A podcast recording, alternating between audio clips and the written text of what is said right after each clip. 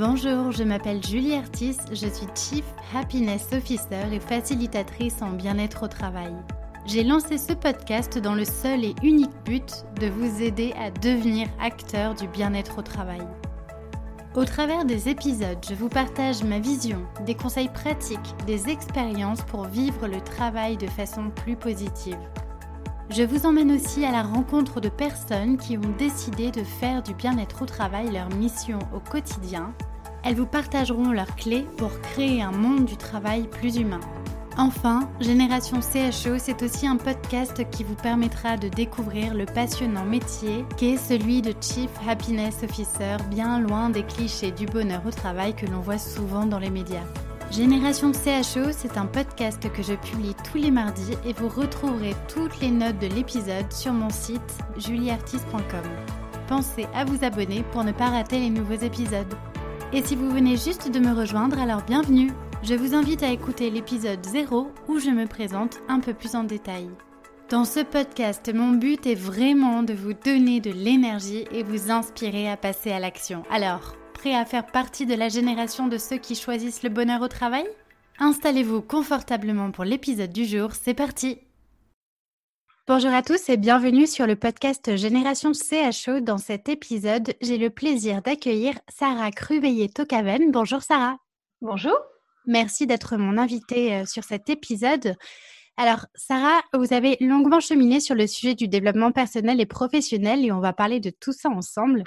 Actuellement, vous êtes directrice RH et expérience collaborateur chez Xelia, une société de services et logiciels informatiques, et vous avez un parcours, on va dire plutôt atypique, puisque vous êtes passé initialement d'un poste de responsable relations clientèle à un, poste de responsable du parcours professionnel et bien-être au travail pour terminer enfin sur cette fonction que vous avez aujourd'hui de directrice RH et expérience collaborateur. Et donc, vous vous êtes vraiment donné comme mission de veiller euh, à préserver un environnement bienveillant dans l'entreprise. Alors, est-ce que vous pouvez nous parler un petit peu plus de ce parcours parcours que vous avez eu, nous raconter ce qui vous a amené à vous dédier euh, au sujet de l'expérience collaborateur et du bien-être au travail? Avec, avec plaisir. Alors, en quelques mots, alors ça fait quand même 30 ans que je travaille, donc quelques mots, c'est difficile. Mais du coup, je, vais vous parler en tout cas de mon parcours chez Xelia euh, pour, euh, voilà, pour un petit peu plus vous, expliquer. Donc moi, je suis effectivement nouvellement hein, directeur RH et expérience collaborateur, mais ça fait 10 ans que je, ça fera 10 ans en octobre que je travaille chez Xelia. Euh, c'était en fait ma première PME. C'était à l'époque d'ailleurs une start-up parce qu'on n'était que, était que 15. Euh, et donc, j'ai participé au développement de cette société en créant effectivement le service client, euh, comme vous le disiez, et en montant l'équipe dont j'ai été responsable pendant cinq ans. Ensuite, en fait, à la recherche de, de, nouveaux défis, je suis devenue, comme vous le disiez, avec une fonction commerciale, la première Customer Success Manager. Euh, c'est une fonction commerciale, je ne sais pas si vous, si vous connaissez ou si vos auditeurs connaissent, euh, qui est née au sein des entreprises de logiciels euh, SaaS, hein, Soft as a, Service, mm-hmm. qui est beaucoup popularisé par Salesforce en fait. D'accord. Donc, ce challenge passionnant, bah, en fait, ça m'a conduit à prendre de nouvelles facettes de l'organisation commerciale. Donc, en, français, c'était quoi? C'était responsable des ventes, c'est ça? Responsable de compte. De compte, d'accord. Mais en fait, sur des clients, sur la base installée de nos clients. D'accord. Hein, c'est ce qu'on appelle dans, cette, euh, dans ce jargon, en fait, on est les éleveurs. Vous savez, il y a les chasseurs, qui mhm. sont finalement les commerciaux qui vont chercher de nouveaux clients. Et puis, il y a les éleveurs, euh, c'est-à-dire ceux qui prennent soin des clients, donc de la base installée des clients. Ah, je ne connaissais pas ces termes. Intéressant. Voilà. Euh, et donc, bah voilà, j'ai fait ça pendant deux ans et du coup, bah, ça a conduit à la création finalement d'une équipe complète parce que je suis pas, au départ, j'étais toute seule, de sept personnes pour accompagner finalement toute, toute notre base client. Et ensuite, bah, en fait, j'ai voulu appliquer le concept euh, de Customer Manager finalement euh, aux collaborateurs de l'entreprise. Hmm. Euh, c'est un peu comme ça que je, suis arrivée au RH, parce que j'ai quand même constaté avec, avec notre croissance, bah, justement la difficulté pour nous de concilier forte croissance et sentiment d'appartenance à l'organisation.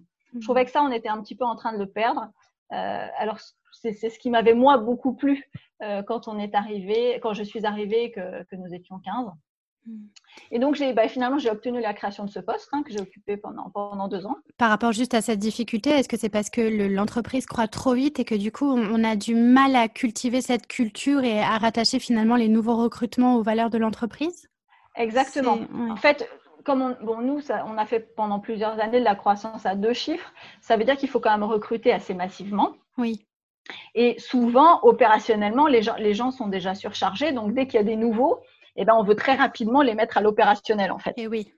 Et on prend moins le temps justement euh, de leur apprendre qui on est, leur expliquer notre ADN, euh, nos valeurs, euh, enfin leur expliquer vraiment qu'ils aient un petit peu le temps de, de s'accoutumer un peu à, l'organisation et justement à apprécier qui mm. on est, avec qui ils travaillent, voilà. Et donc ça, je trouvais qu'on était un peu en train de, en train de le perdre, alors que pour moi, ça avait été essentiel. Mm. C'est ce qui faisait que j'étais toujours là, je pense, dans, l'entreprise. Mm. Et je trouvais que c'était très dommage euh, bah voilà, de, perdre ce côté-là. Et c'est pour ça que j'ai demandé en fait hein, la création du poste de responsable parcours professionnel et bien-être au travail au sein du, département RH. Et voilà, et j'ai occupé ce poste effectivement euh, pendant deux ans.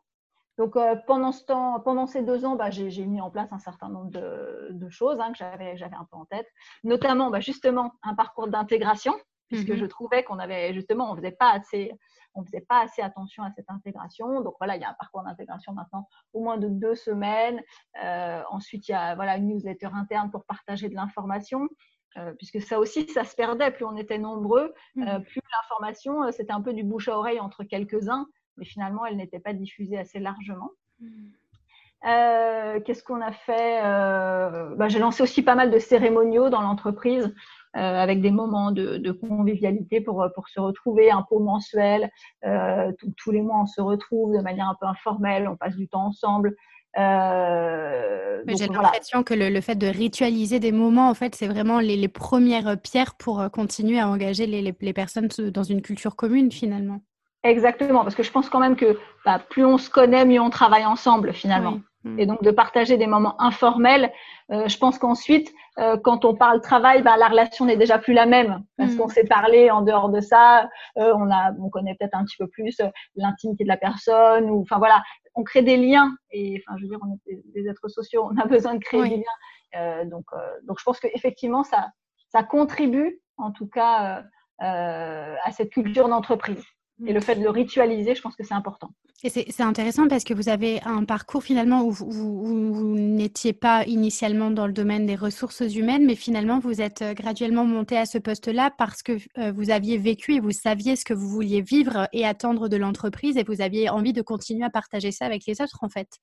Exactement, exactement, parce que j'étais de l'autre côté du miroir. Eh oui. Euh, et en fait, bah, j'étais Customer Success pour les clients, c'est-à-dire que voilà, j'étais le référent des clients, euh, j'étais censée m'assurer que tout allait bien pour eux, que les services qu'ils nous avaient achetés correspondent à leurs attentes et ainsi de suite. Et finalement, là, bah, je suis devenue le Customer Success de nos collaborateurs et donc, effectivement, je m'occupe, euh, bah, je m'occupais, quand j'avais ce poste, de les accueillir, de les intégrer. J'étais leur référent, m'assurer que s'ils ont un quelconque problème, un irritant, un problème sur leur PC ou quoi que ce soit, ils savent qu'ils ont un référent dans l'entreprise, hmm. sans lien hiérarchique, euh, à qui ils peuvent poser toutes les questions euh, organisationnelles ou autres. mais voilà, donc, euh, Et comment ça a été annoncé ça auprès des collaborateurs qu'il y avait euh, du coup une personne sur, lesquelles, euh, sur laquelle on pouvait du coup se, voilà, parler et puis se reposer et qui, qui prenait soin finalement du bien-être de chacun? Ça a été amené comment? Bah, écoutez, ça, honnêtement, ça a été amené assez, assez simplement. Et ça a été plutôt bien accueilli parce que c'est quand même pour une PME mettre quelqu'un sur un poste à plein temps comme celui-là euh, bah, c'est quand même assez nouveau. Et même moi, euh, voilà, quand j'ai des réunions euh, à l'extérieur avec d'autres entreprises et que je, je disais que j'étais sur ce poste, euh, les gens étaient quand même assez étonnés parce que pour dans une PME, voilà, il n'y a pas. Enfin, c'est assez rare qu'il y ait ce genre de ce genre de poste, notamment à plein temps, pour s'occuper des collaborateurs. Donc, les collaborateurs étaient plutôt plutôt plutôt ravis. Et au niveau de la direction, du coup, c'était juste du bon sens en fait d'avoir une personne qui s'occupait de ce sujet-là? Oui, exactement. Je pense que je leur ai demandé plus tôt, ils étaient, ils auraient peut-être pas été tout à fait mûrs mm. entre guillemets, euh, mais, mais c'est devenu, c'est devenu une évidence parce qu'on a passé une phase où on a senti que l'ambiance, elle, elle était quand même en train de changer. Et ça, tout le monde, enfin les anciens, tout, le monde quand même s'en est aperçu. Est-ce qu'il vous a fallu beaucoup argumenter du coup avec la direction pour euh, leur faire prendre conscience de l'importance du sujet? Bah, en tout cas, oui, on en a, on en a pas mal discuté parce que euh, euh, au début, quand, quand j'ai amené le sujet, c'est vrai que euh, la direction, bah, et moi non plus d'ailleurs, mais ne voulait pas que, que quelqu'un se transforme en, en Géoclub Med. Enfin, mmh. voilà, c'est pas juste une animation d'entreprise. Mmh. oui, c'est toute la difficulté de faire comprendre du sérieux du poste en lui-même. Exactement, et toute, toute cette dimension et pas uniquement, oui, le lien entre les collaborateurs, bien sûr, il y a de l'événementiel pour créer ce lien, pour le favoriser, et ça, c'est vraiment super. Mais, mais ce poste, il va bien au-delà. Donc voilà, on a, on a pris quand même pas mal de, de temps. J'ai eu pas mal d'échanges pour discuter un peu du périmètre du poste mmh. et ce qu'on souhaitait et la direction et moi y mettre dedans. Donc oui, on n'a pas argumenté si longtemps, mais en tout cas, on a eu beaucoup d'échanges pour construire ce poste. Okay. Ça que je dirais. Et alors, du coup, la suite, c'était quoi après? Bah, La suite, euh, c'est que là, du coup, euh, euh, bah, je, suis, je suis devenue assez récemment directeur RH et expérience collaborateur, puisque finalement, ben, en fait, c'était mon président qui était le, le DRH. D'accord. et donc, il a souhaité professionnaliser cette direction et puis surtout, il voulait que quelqu'un puisse s'y consacrer à plein temps ce qui n'était évidemment pas possible pour lui parce que ben, en tant que président, il a aussi d'autres d'autres obligations.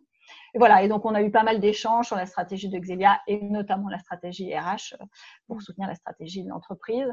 Et euh, moi, j'étais vraiment convaincue que, que l'expérience collaborateur euh, pouvait, pouvait jouer un grand rôle. Donc voilà, il m'a proposé ce poste. Il me l'a proposé en juin et on a travaillé en fait pendant six mois tous les deux pour, euh, bah pour, pour une passation en fait. Hein. Et puis euh, voilà, et je suis, je suis devenue en janvier, donc euh, janvier 2020, là récemment, mmh. directeur RH expérience collaborateur. Et donc je suis, je suis entrée au comité de direction, sachant que moi, avant Xelia, je venais du monde des achats en fait. D'accord. Donc, et moi, j'avais travaillé que des grands groupes pendant 20 ans, mmh. type LVMH, ADS, Valeo, Lagardère, Novartis Pharma. Voilà, donc plutôt, plutôt des gros groupes. Mmh. Donc, c'était vraiment ma, ma première expérience.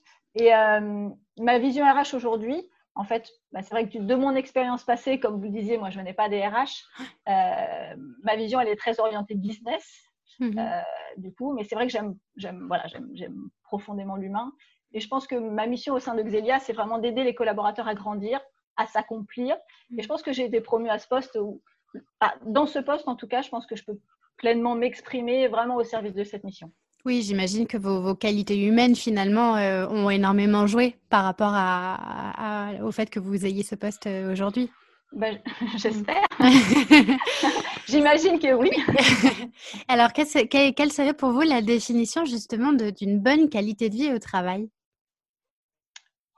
Moi je, moi, je dirais que, euh, en tout cas, c'est comme ça que je je le ressentais en tant que, collaborateur. Pour moi, c'est avoir la possibilité d'exprimer finalement son, plein potentiel. Mm. Et pour moi, c'est possible que si les conditions dans lesquelles on réalise sa mission, mais aussi l'état d'esprit finalement collectif euh, dans lequel on évolue, il faut, que les deux conditions soient, soient réunies. Mm.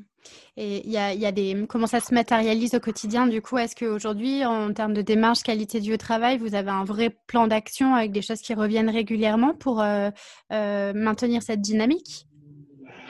Non, honnêtement, enfin, on fait ce que ce dont je vous ai ce dont je vous ai parlé euh, un, peu tout à l'heure. Hein. Mais bon, il y, a, effectivement, pour moi, les, je dirais que il y a quelques ingrédients quand même qui sont qui sont importants, mmh en tout cas pour pour soutenir cette cette, cette démarche. Euh, et c'est pour moi notamment, euh, et je le dis tout le temps quand, quand j'accueille les, nouveaux, c'est que on a, je pense qu'on a besoin de se sentir utile à l'organisation. Mm. Il y a ce sentiment d'utilité euh, qui, qui, pour moi, fait qu'on est bien dans son travail, mm.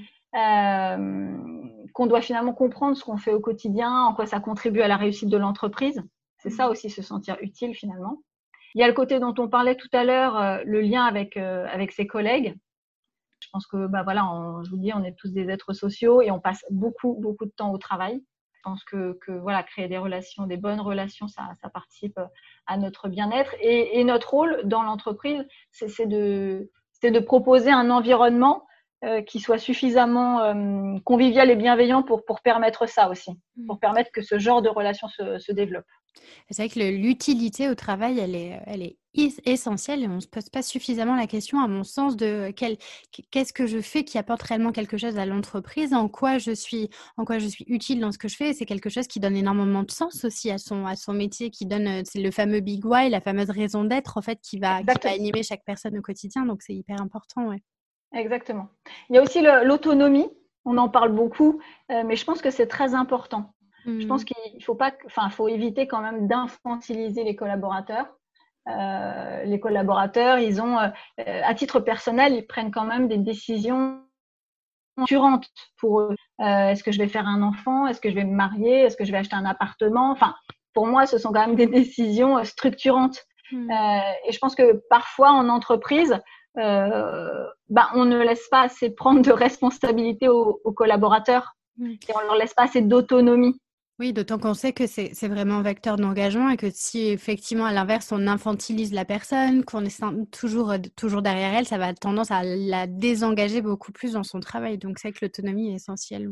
Bah, oui, parce que si on veut qu'elle se sente responsable, euh, bah, il faut, il faut qu'elle ait, il faut qu'elle ait cette, cette, autonomie en fait. Mm. En fait, je pense qu'il faut qu'il y ait un cadre, bah, parce que bon, bah, on est quand même dans une entreprise, mais je pense qu'il faut que ce cadre soit suffisamment large pour que la personne euh, bah, ait, cette autonomie pour quand même prendre des initiatives. En fait. Hmm.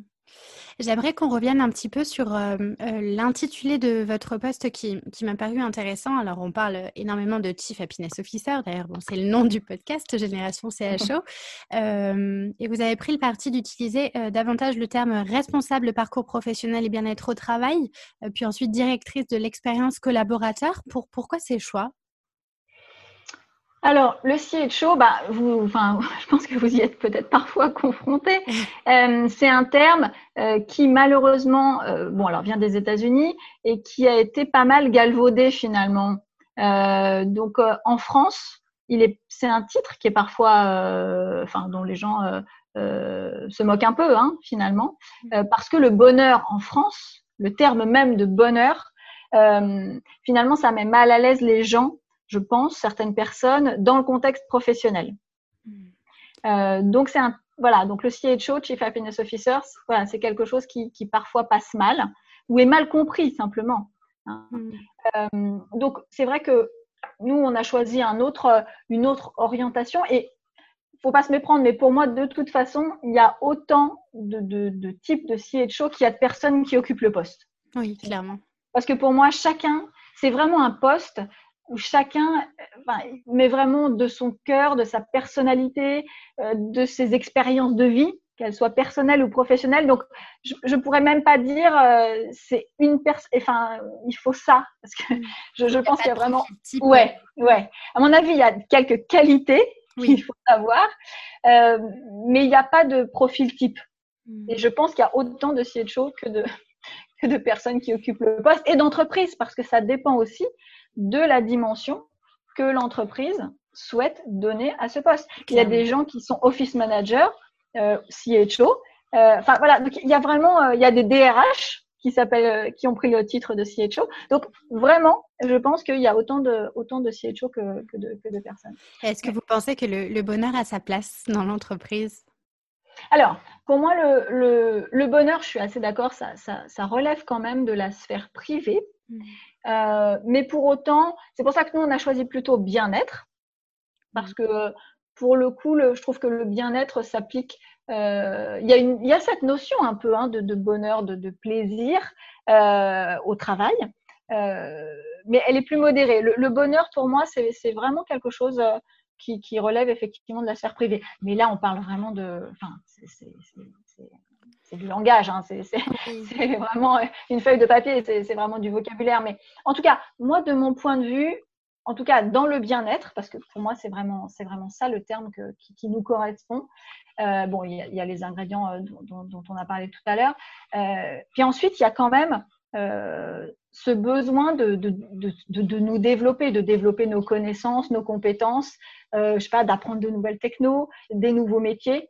Euh, et c'est pour ça que quand on a créé ce poste de responsable parcours professionnel et bien-être au travail en 2018, en fait, pour nous, c'était aussi important de montrer euh, cette notion de parcours chez Xelia. D'évolution. De, de, développement personnel dans la sphère professionnelle, du coup. Exactement, personnel et professionnel, tout à fait. Mm. Et, on, voulait, on voulait montrer que ce n'était pas seulement un concept. Mm. On voulait montrer que voilà, c'est vraiment quelque chose qu'on vit au quotidien euh, et, enfin, depuis 2018, ça, ça, ça n'a pas cessé. Et là, par exemple, euh, depuis janvier, ouais, depuis janvier, euh, je pense qu'on en est à presque une vingtaine de parcours. Ah oui. Gens qui ont changé de métier, qui ont changé d'équipe, qui sont devenus managers. Enfin, voilà. Donc, parce que donc c'est vraiment cette donc vous poussez, vous poussez les personnes à évoluer personnellement et professionnellement finalement en interne en restant dans la même structure. Exactement. Donc nous, on privilégie vraiment le, recrutement interne mm. quand un poste s'ouvre. c'est là, que, là que le terme expérience collaborateur prend tout son sens finalement. Exactement, mm. exactement. Parce que l'expérience collaborateur, c'est vraiment du moment euh, où on est en, recruté finalement, parce que l'expérience candidat fait aussi partie de l'expérience collaborateur, finalement jusqu'au moment où on s'en va. Hmm. C'est tout ça l'expérience collaborateur. oui, et c'est vrai que d'ailleurs que quand on s'en va, alors on a tendance à énormément mettre en avant toute la phase d'intégration, la phase de onboarding, mais c'est vrai qu'on le fait beaucoup moins pour les personnes qui s'en vont. Et c'est vrai que euh, bah, récemment, voilà, j'ai vu des initiatives de grands groupes qui, au contraire, bah, euh, euh, mettent en avant aussi les personnes qui s'en vont parce que c'est aussi important de les, de les remercier pour ce qu'elles ont donné. donc, il y, a des packs d'au revoir par certaines entreprises qui sont mis en place et c'est une, une, forme de respect, de considération qui est hyper importante aussi. Moi, je, je, suis absolument convaincue que de ça. Et je, je vais même vous dire, c'est qu'on a déjà plusieurs collaborateurs qui avaient quitté Xelia et qui sont revenus. Pas plus tard que lundi, on a, on a un collaborateur est revenu. Il était, il était là en 2017-2018 et on l'a réintégré lundi. Euh, et il a dit devant tous les autres, parce que j'intégrais quatre personnes, quatre nouvelles personnes lundi et on était en visio, et il a dit devant les trois autres, euh, il a dit ben non, mais en fait je suis, je suis partie, voilà, j'ai fait une autre expérience, mais en fait j'ai voulu revenir chez Xelia parce qu'on s'y sent bien. Hmm. Ah, c'est génial, c'est la meilleure des récompenses finalement. Euh. Le meilleur de toutes même des indicateurs et des KPI qu'on peut qu'on peut imaginer. Euh, c'est clair que pour moi, ça c'est, voilà, pour moi c'est une très belle preuve. Ouais, c'est chouette. Alors du coup, vous avez vous avez intégré de nouvelles personnes dans le contexte dans lequel on est aujourd'hui. Donc je le, je le rappelle, hein, pour ceux qui nous écoutent, on est en, plein euh, déconfinement suite à la crise du coronavirus. Et euh, donc vous avez intégré là des personnes en visio à distance, donc dans l'entreprise. Comment ça se passe en ce moment pour vous par rapport à tout ça? Bah, nous, ça se, passe, euh, ça se passe plutôt bien. Alors, nous, on est une boîte de techno, hein, donc euh, mm. on avait de toute façon, euh, on était équipés déjà pour, pour nos collaborateurs. Nous, le président a dit demain, personne ne vient. le télétravail était déjà démocratisé? Oui, tout à fait. Nous, on a mis une charte du télétravail à 4 ans. Donc, donc voilà. alors, nous, habituellement, on prend, en fait, on a le droit jusqu'à 4 jours par mois de télétravail. Euh, donc ça peut faire un par semaine potentiellement, mhm. euh, quand on veut. Euh, mais là, du coup, bah, maintenant, enfin, on était en confinement, donc c'était tout le temps. mais en tout cas, on était équipés, donc nous, pas de problème. Mhm. Et par rapport aux intégrations, donc là, c'était hyper intéressant. Alors, alors là, lundi, c'était mes dixièmes intégrations en confinement. D'accord. Donc, depuis le 17 mars, on n'a pas chômé. Euh, donc les, les, premières intégrations, je vous avoue qu'on n'en menait pas large. c'était la, la, phase de test, d'expérimentation. Euh. Ouais, ouais c'était le 31 mars, je m'en souviens très bien. C'était nos premières intégrations à distance, on n'en menait pas large. Euh, mais ça s'est très bien passé. Voilà, on a une équipe technique vraiment au top qui ont mis en place des bureaux virtuels. Ce qui fait que les gens, même sur leur propre PC personnel, bah voilà, avaient un accès, un PC virtuel sur leur PC pour accéder à nos services. Donc, euh, donc ça s'est très bien passé. Et puis, bah voilà, je les, je les ai plusieurs fois par semaine. On organise des, des visios, on échange. Je les ai beaucoup, euh, on a beaucoup, beaucoup échangé. Euh, et puis bon, voilà, on a ouvert une cafétéria de toute façon euh, virtuelle qui est ouverte toute la journée. Donc les gens, voilà, échangent, posent des blagues. puis on a continué nos, finalement, on a continué aussi nos rituels, c'est-à-dire que nos pots mensuels de mars, d'avril, bah, on les a fait quand même à distance. Euh, donc, euh, donc c'était, c'était J'imagine euh. qu'ils étaient d'autant plus nécessaires pour maintenir cet engagement finalement de tous. Exactement, exactement. Parce que finalement, les gens, ben, on se manque, quoi. Les gens disent, il me tarde de revenir à Saint-Cloud. Et oui, on a, on, a, on a malgré tout besoin de liens. C'est ce qui a, a émergé d'ailleurs le plus souvent, cette, cette notion de lien essentiel. Ouais, exactement. Mmh. Exactement. Donc les gens sont impatients. Est-ce qu'il y, a eu des, il y a eu des problématiques quand même à gérer qui ont été compliquées? Est-ce que vous d'ailleurs, en tant que directrice RH, j'imagine que vous êtes euh, une des fonctions d'ailleurs de l'entreprise qui a un peu pris tout de front. Euh, est-ce que ça a été compliqué à vivre en termes, en termes de charge mentale, charge de travail? Alors charge de Travail, euh, oui, moi je pense que, enfin c'est ce que je disais, je ne sais pas si j'ai déjà autant travaillé tellement, tellement on a eu de sujets euh, qui nous sont un peu tombés dessus, euh, en même temps, voilà, gérer tous les, les, arrêts maladie avec maintien parce qu'on a des enfants, enfin toutes les choses à la fois légales qu'il a fallu mettre en place, gérer. Alors heureusement, hein, j'ai quelqu'un qui, qui, qui s'occupe de ça dans mon équipe, mais, euh, mais c'était quand même assez compliqué. Et puis moi, il me manque en ce moment quelqu'un dans mon équipe. donc, bah, il a fallu qu'on, bah, il a fallu faire front avec une personne de moins quand même. Mmh. Donc, oui, on s'est, on s'est, on s'est pas ennuyé. Et du coup, le retour, euh, enfin le, déconfinement, comment, comment ça se passe? Est-ce qu'il y a, y a, un maintien du coup du, du télétravail? Il y a un retour à la normale?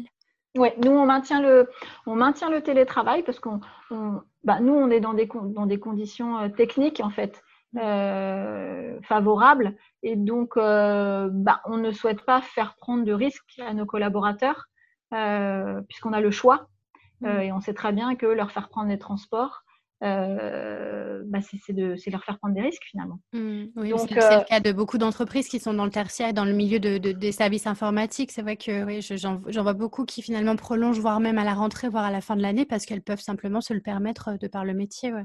Exactement. Donc nous, on a déjà dit fin mai.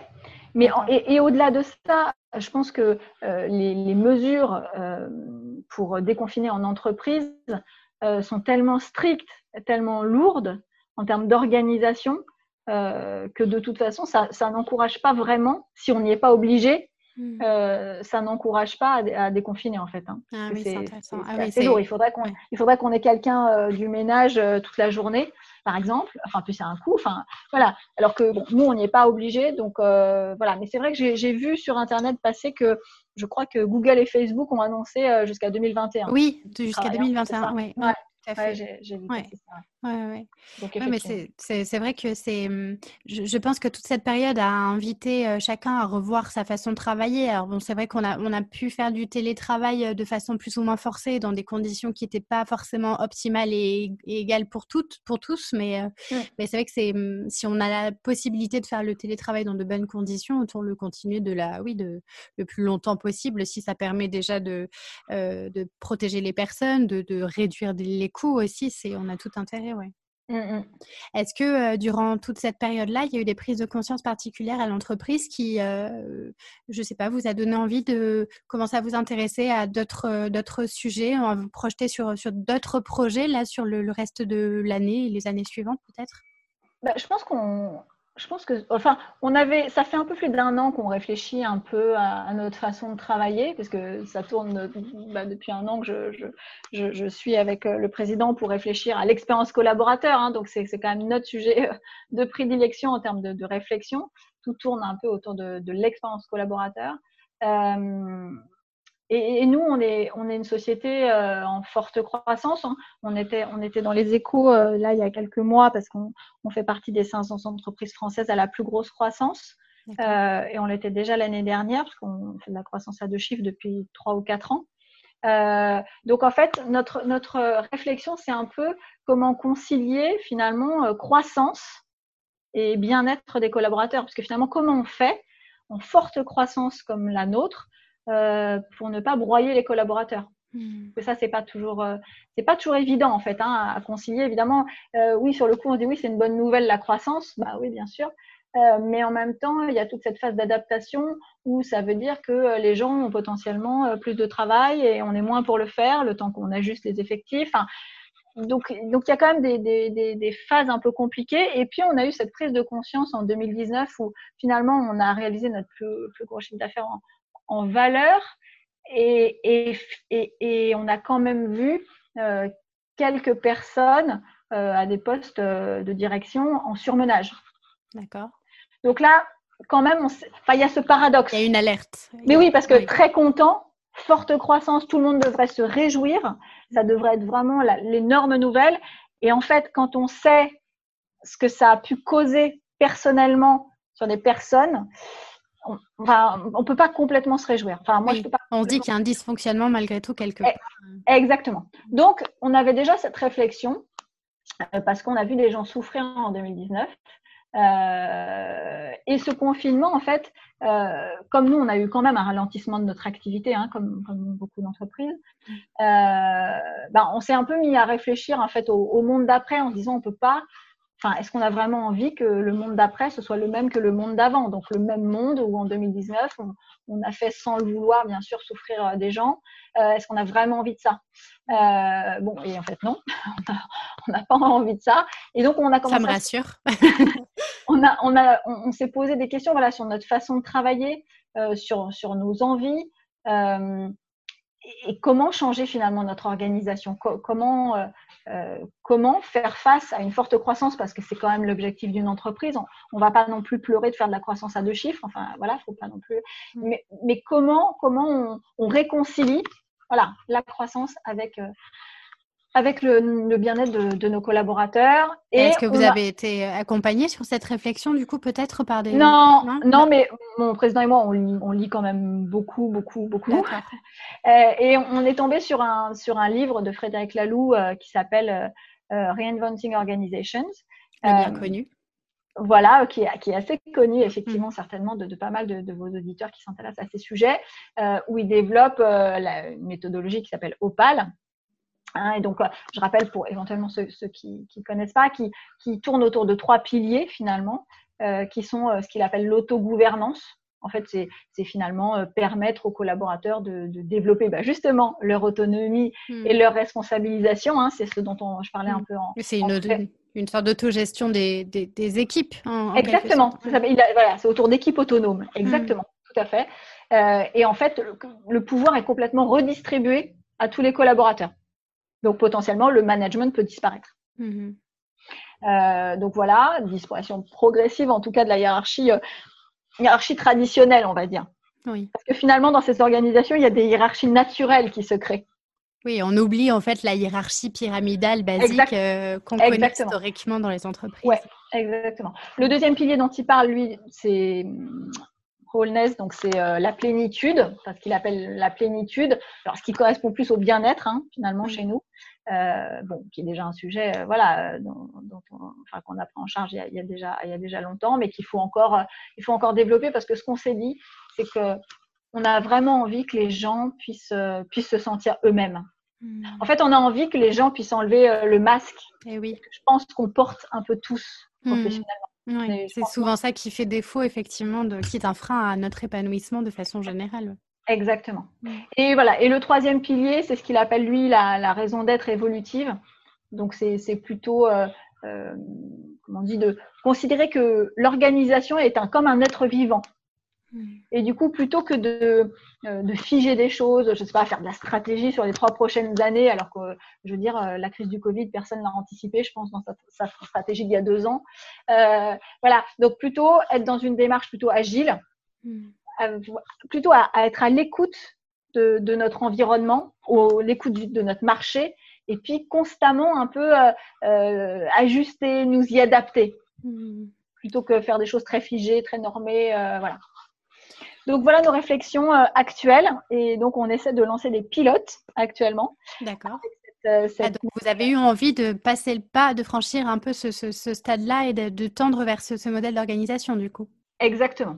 On pense qu'elle pourrait tout à fait nous correspondre. Parce qu'on avait déjà pris ce chemin de toute façon du bien-être des collaborateurs qui, qui, est vraiment une préoccupation pour nous. Je pense qu'on est des bons candidats. Hmm. Et comment, comment ça se passe du coup cette phase de pilotage? Alors c'est vraiment tout tout nouveau. Hein. Euh, on commence euh, on commence des, petites réunions. Euh, on voilà, c'est je dis ça date de la semaine dernière, de la semaine d'avant. Le direct le président en a parlé dans notre dernière réunion avec tous les collaborateurs qui ont participé en, visio le 21 avril. Donc ça c'était la première fois qu'on en entendait parler. donc c'est très très récent. Euh, c'est un petit peu compliqué parce qu'en plus on est à distance. Oui. Euh, donc voilà. Et, de toute façon, on ne peut pas. Ce qui est très important, je pense, c'est de toute façon ne pas euh, déconstruire l'ancien monde sans avoir reconstruit une partie du nouveau monde. Il faut mm. quand même qu'on dise, qu'on donne les règles aux gens. maintenant, comment on prend des décisions. maintenant, comment on fait s'il y a un conflit. maintenant, bah, si ton chef, bah, tu n'as plus de chef, bah, qu'est-ce que tu prendrais comme décision? Oui, c'est ça. C'est qu'une transformation des hiérarchies. Et quand on parle de hiérarchie, de, de, de, changer un petit peu les hiérarchies, ça ne veut pas dire ne plus donner de cadre. Et ça, c'est hyper important. Exactement. Il faut absolument un cadre, des structures et des règles. Les gens mm. sont autonomes euh, autour de, ces règles parce que l'entreprise, elle a quand même, elle, des objectifs bah, auxquelles on doit, on doit répondre. Mais si vous voulez, ça permet de, au lieu de, enfin, je trouve que quand on, on, a été un peu construit tous, je trouve, sur un modèle assez individuel. Mhm. Euh, je veux dire, pendant nos études, euh, les profs donnent les notes, euh, le meilleur, le moins bon. Ensuite, pour rentrer dans certaines écoles post-bac, c'est encore les meilleurs, donc on se bat les uns contre les autres. dans le milieu de l'entreprise, ben, finalement, pour évoluer, il y a un peu aussi cet esprit de compétition. Donc finalement, on développe au cours de notre vie, on développe très peu notre, notre intelligence collective. Hein. C'est vrai. on développe surtout l'individuel. Et je, pense que ce genre d'organisation, c'est vraiment pour remettre le collectif au service de l'entreprise. Donc, euh, c'est tout le monde qui va finalement dans le même sens. Hmm. Euh, pour euh, finalement atteindre les objectifs de l'entreprise, je crois. Oui, c'est permettre à chacun finalement de prendre ses responsabilités pour contribuer à une réussite commune. Oui, exactement. Et en plus, je, je trouve ça super chouette, euh, surtout de le, de, le, de le, proposer, de le faire vivre à cette période parce que euh, ça doit. Je ne sais pas si c'est comme ça que vous le vivez, mais est-ce que ça rajoute pas aussi une espèce de dynamique interne où chacun va aussi devoir se challenger d'une certaine façon? Eh bien, comme c'est encore très nouveau, euh, tout le monde ne s'y met pas, on ne sollicite pas encore tout le monde, on va faire des pilotes. Euh, donc je pense que pour l'instant, depuis que le président en a parlé, je pense qu'il y a des gens un peu plus tôt qui s'inquiètent finalement parce que euh, nous on a beaucoup lu, enfin voilà, on se documente beaucoup, on échange avec d'autres organisations même qui ont déjà mis ce, mode opal en mmh. place. Et le changement peut faire peur aussi. Exact, mais bien sûr. Donc notre rôle, c'est vraiment d'accompagner les gens, c'est vraiment de leur expliquer aussi le pourquoi de rassurer. de faire ça. Mais bien sûr, pourquoi? Parce que c'est pour eux quand même. Donc, euh, donc bien expliquer que le, le, pourquoi qu'on ne veut pas euh, renouveler 2019 euh, avec grosse croissance et puis écrabouiller des gens au passage. Enfin, ça, c'est hmm. tellement pas nous. Euh, on ne veut pas que ça se, reproduise, donc on essaie juste de trouver des solutions. Puis j'imagine qu'en termes de recrutement aussi, enfin le côté, euh, je dirais plus marque employeur, ça doit être attractif aussi peut-être pour des jeunes talents de, se dire qu'on va travailler dans ce genre d'organisation. Ben, ça, il faudra vous m'interviewer l'année prochaine. pour, pour l'instant, je ne peux pas trop vous dire. Vu je, ouais, je communique pas du tout encore hein, dessus, vu que j'ai encore rien à proposer vraiment de, hmm. de concret. Donc là, vous êtes un peu dans les premiers. Euh, je reviendrai faire un point euh, euh, dans un an, du coup. Oui, voilà, volontiers. Sarah, j'aimerais qu'on s'attarde un petit peu sur la partie plus développement personnel, qui a aussi une place particulière dans votre vie. Vous êtes notamment l'auteur de quatre ouvrages sur le sujet. Et vous, vous partez vraiment du principe que le développement de chacun participe au développement collectif, mais que c'est avant tout euh, essentiel de se connaître soi. Euh, est-ce que vous pouvez nous parler de tout ça et peut-être notamment du dernier livre que vous avez publié? Oui, bah, volontiers. Bah, c'est un peu ce que je vous disais tout à l'heure. Je pense que c'est pour ça que je vous disais qu'il y a autant de de chaud que, que, que, de postes que de de chaud parce que ça dépend vraiment de, ce qu'on vit aussi personnellement, euh, professionnellement, enfin voilà, du stade d'évolution un peu où on se trouve. Mais moi, c'est vrai que ça fait plusieurs années que je m'intéresse au développement de l'humain de manière générale et à mon propre euh, développement personnel. Euh, effectivement, pour moi, c'est nécessaire de, se, pour se transformer et renforcer le collectif dans lequel on évolue finalement tous les jours. Euh, pour moi, c'est important de se développer personnellement. Et je pense Vous pensez que, les, les, gens ne se connaissent pas suffisamment eux-mêmes? Non, je pense que je ne sais pas si les gens prennent le temps. Oui. Euh, alors, de ce que j'ai lu, et sans, sans, vouloir faire de sexisme, euh, il, se dirait que les femmes, quand même, euh, se posent davantage de questions. Et je ne mm. voudrais pas généraliser parce que c'est des hommes qui s'en posent. Donc, voilà. mais bon, peut-être que j'ai l'impression que les gens, en fait, on rentre un peu dans une spirale on va au travail, on rentre, on s'occupe de sa famille ou de soi ou enfin j'en sais rien. Euh, et on y a la route, le côté euh. métro, ouais, le côté finalement, hein, métro, boulot, dodo, euh, dont on, a beaucoup entendu parler. Et eh ben c'est vrai que on a un peu, je pense, si on fait pas attention, je pense qu'on peut vite se laisser, se laisser entraîner là-dedans je pense. Mmh. Et puis voilà, et puis on se met devant la télé, et puis, puis ça repart, et puis, c'est, c'est, puis ça repart le mmh. lendemain. Quoi. Est-ce Donc, que la connaissance de soi, du coup, est, est, est un, une condition sine qua non pour être bien dans son travail? Est-ce que c'est une, est-ce que c'est une condition sine qua non? En tout cas, je pense que si euh, on connaît certaines choses sur soi, euh, sur, euh, sur un peu les biais cognitifs, un peu sur les choses sur lesquelles on sait qu'on va surréagir, ou enfin voilà, il y a, y a, plein de petites choses. je pense si on se connaît, on est en tout cas un peu plus capable, un peu plus capable d'y remédier, d'être plus attentif peut-être plus aligné aussi peut-être dans le travail. Ouais, ouais, exactement. Mais moi, ce que j'ai voulu faire, en tout cas avec mon, mon livre euh, Devenir meilleur, euh, en fait, ce que j'avais remarqué, c'est que souvent les livres de développement personnel, en fait, c'est écrit par des gens dont c'est le métier, le développement personnel. Donc, bah, ils passent leur journée à évoluer quand même dans ce milieu.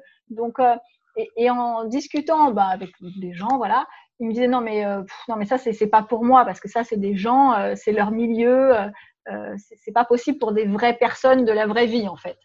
Et, donc c'est pour ça que j'ai écrit ce livre parce que je voulais justement témoigner, voilà qu'on peut être qu'on peut être une femme qui travaille à plein temps, une maman, voilà, avec un mari, avec un peu les mêmes préoccupations que tout le monde, j'imagine, mmh.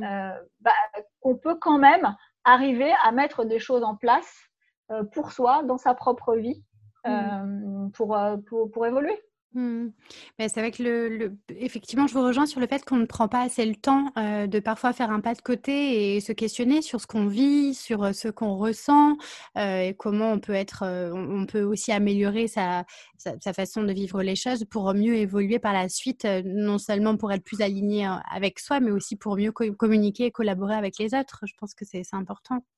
Bah oui, parce qu'en fait, c'est vrai qu'on ne prend pas ce temps. Et c'est mmh. pour ça que d'ailleurs, une de, une des, techniques que, que, je donnais, parce qu'en fait, on dit toujours Ah non, mais j'ai pas le temps. Ah non, mais ça, j'ai pas le temps. Euh, et en fait, on, a, on a un peu cette, cette impression frustrante d'ailleurs. Euh, de courir après le temps, de jamais avoir de temps pour soi. Enfin, quand vous discutez, les gens vous disent tout le temps ça. Non, mais j'ai pas le temps. Et, et, et, donc, dans, dans, dans devenir meilleur, c'est un peu ce que je disais aussi. Je disais, et, c'est ce que je, moi j'ai mis en pratique pour moi-même hein, depuis plusieurs années, et je pense que ça m'a beaucoup aidé, c'est euh, d'essayer de sanctuariser, par exemple, un moment pour soi dans la journée. Alors moi, c'était le matin très tôt, euh, bah parce que j'étais au bureau, euh, j'étais au bureau assez tôt le matin. Donc voilà, je me levais plus tôt. Euh, et je, sanctuarisais un peu ce moment pour moi, où les, voilà, ma famille n'est pas encore réveillée, où la maison est encore calme, pour faire des choses qui m'intéressent moi. Donc, je sais pas, lire un livre, bon, bah, moi, évidemment, écrire, mais ça peut être faire de la méditation, faire du yoga, enfin, en tout cas faire une activité ou de la peinture, enfin j'en sais rien, mais en tout cas faire une activité pour, soi. Ce qui hmm. veut dire qu'ensuite on part au travail, quoi qu'il arrive dans notre journée, finalement, eh ben, c'est plus important parce qu'on a eu ce moment. Donc on n'est plus du tout dans le même état d'esprit. Hmm. C'est un peu le, concept euh, du fameux Miracle Morning euh, qui consiste à se lever euh, une heure plus tôt pour se dédier à des activités qui, vont être pour soi exclusivement. Donc effectivement, ouais, comme vous le disiez, la lecture, la méditation, le sport, mais c'est quelque chose pour soi. Exactement. Et c'est vrai que sur cette notion de j'ai pas le temps, c'est vrai que c'est quelque chose qui revient tout le temps, tout le temps, tout le temps. Et puis j'avais lu un jour que en fait, c'est pas qu'on n'a pas le temps, c'est qu'on ne prend pas le temps et qu'on a décidé que la chose pour laquelle on n'a pas le temps, c'est juste qu'on ne veut pas en faire une priorité en fait. Et, c'est intéressant parce que ça recontextualise en fait la priorité qu'on donne à certaines choses qui finalement ne devraient pas avoir autant de, de, place que ça dans notre, dans notre vie. Exactement. Prendre du euh, temps pour soi, c'est important. Oui, oui, oui. on, arrive presque au bout de l'épisode, Sarah. Est-ce que, euh, voilà, si vous faites un peu un, bilan là de tout ce que vous avez vécu à travers votre parcours sur ce sujet du bien-être au travail, euh, quelle serait votre plus grande fierté, votre plus grand succès en tout cas? Ma plus grande fierté, je pense que euh, c'est d'avoir, par exemple, en 2019, on a eu un taux de cooptation de 38%. Ça hmm. rejoint un peu ce que je vous disais tout à l'heure avec des collaborateurs qui reviennent. Oui. Euh, c'est-à-dire que l'année dernière, sur 29 recrutements en CDI, 11 étaient des cooptations. Hmm. Pour moi, c'est l'indicateur le, plus représentatif hmm. de la qualité de vie au travail chez Xelia. Parce que, euh, je veux dire, on a quelqu'un qui nous a recommandé son témoin de mariage, sa sœur, son mari. Enfin, pour moi, c'est le plus bel indicateur. Bah, oui. Hmm. Euh, donc voilà, pour moi, ça, c'est vraiment une grande fierté. Mmh. Est-ce que vous auriez un conseil à partager euh, pour ceux qui nous écoutent et qui sont peut-être, euh, voilà, qui ont envie de d'œuvrer pour plus de bien-être au travail euh, de, dans une organisation? Quel, quel, serait votre conseil? Je ne sais, sais, pas si on peut donner des conseils parce que ça dépend vraiment de qui on est et de l'organisation dans laquelle on évolue, hein, c'est ce qu'on disait tout à l'heure. Mais voilà, après pour moi, je dirais, bah, il faut quand même profondément aimer l'humain, être au service des autres quand même. Mmh. Euh, parce que je pense que c'est important d'avoir envie dans l'entreprise que finalement chacun puisse s'épanouir un peu aussi dans sa singularité, hein, euh, ses différences, et, euh, et voilà, mettre en place les, ouais, des conditions qui, qui permettent aux collaborateurs justement d'exprimer leur plein potentiel. Hein, c'est ce dont je parlais tout à l'heure. Et ensuite, en termes de qualité, de, d'enlever le masque en fait. Exactement, mm. exactement. Et puis après, tout à l'heure, on parlait de qualité. Voilà, je dirais qu'il faut pour moi quand même avoir une bonne dose d'énergie. Oui. Euh, parce que donner comme ça des, pour, des, pour une cause, pour les collaborateurs, ça demande beaucoup d'énergie. Euh, il faut quand même, à mon avis, euh, un enthousiasme à toute épreuve. Hmm. Euh, de Est-ce que vous vous autorisez quand même parfois des moments de moins bien? Alors, euh, ça, j'ai un peu de mal là-dessus. mais euh, le problème des, des, personnes qui ont un petit peu ce rôle-là, j'ai l'impression, ouais, de, s'autoriser à se dire, bah moi aussi, parfois, j'ai une baisse de morale. Voilà. Ouais, exactement. Mais alors, j'ai en plus, de toute façon, cette tendance personnelle. Je, je suis en plus, c'est vrai, d'une nature très enthousiaste. Hein, donc, euh, donc c'est vrai que même moi, ça me fait. J'ai des jours où je suis un peu down, mais même moi, ça me fait bizarre. Ah oui. Tellement je n'ai pas l'habitude. Mais je dirais que après, voilà, le fait que, que, que je, je, je, fasse de la méditation, voilà, ça, ça, me permet quand même très très rapidement euh, de prendre du recul par rapport aux situations, par rapport à ce que je vis. Et donc, même quand je peux avoir des phases un peu down, euh, ça dure jamais très longtemps quand même, parce que hmm. j'arrive à prendre le, le, le, recul nécessaire. Je pense que ça, ça, ça, ça aide beaucoup. Bon, du coup, pour ce rôle-là, vous diriez une bonne dose d'enthousiasme et puis pour euh, faire face au moment un peu plus down, une bonne, une bonne dose de méditation, du coup. Ouais, voilà. Et d'empathie quand même pour ce que, ce que vivent les gens, d'être curieux, ouvert. Enfin, y a, voilà, je pense qu'il y, y, a pas mal de, ouais, pas mal de, de choses, mais qui se rejoignent hein, finalement. Euh. Qu'est-ce qu'on peut vous souhaiter pour la suite, Sarah? Qu'est-ce qu'on peut me souhaiter?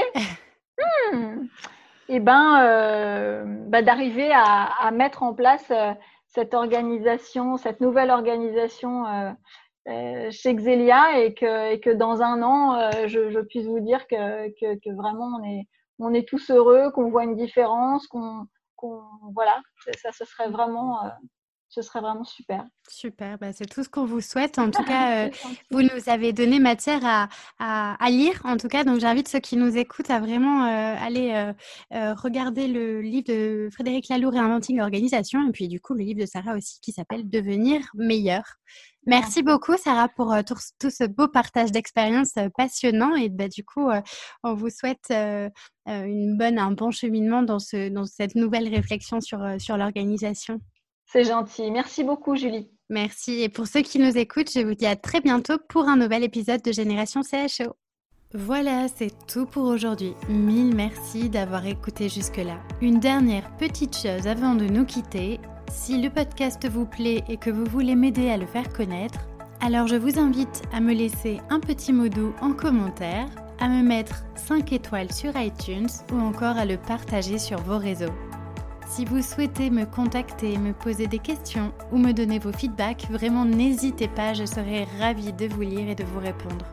Vous pourrez retrouver les notes de cet épisode sur mon site internet julieartiste.com et je vous donne aussi rendez-vous sur Instagram sous le pseudonyme Génération CHO pour partager davantage autour de ce passionnant sujet du bien-être au travail. Encore merci et à très vite pour un nouvel épisode.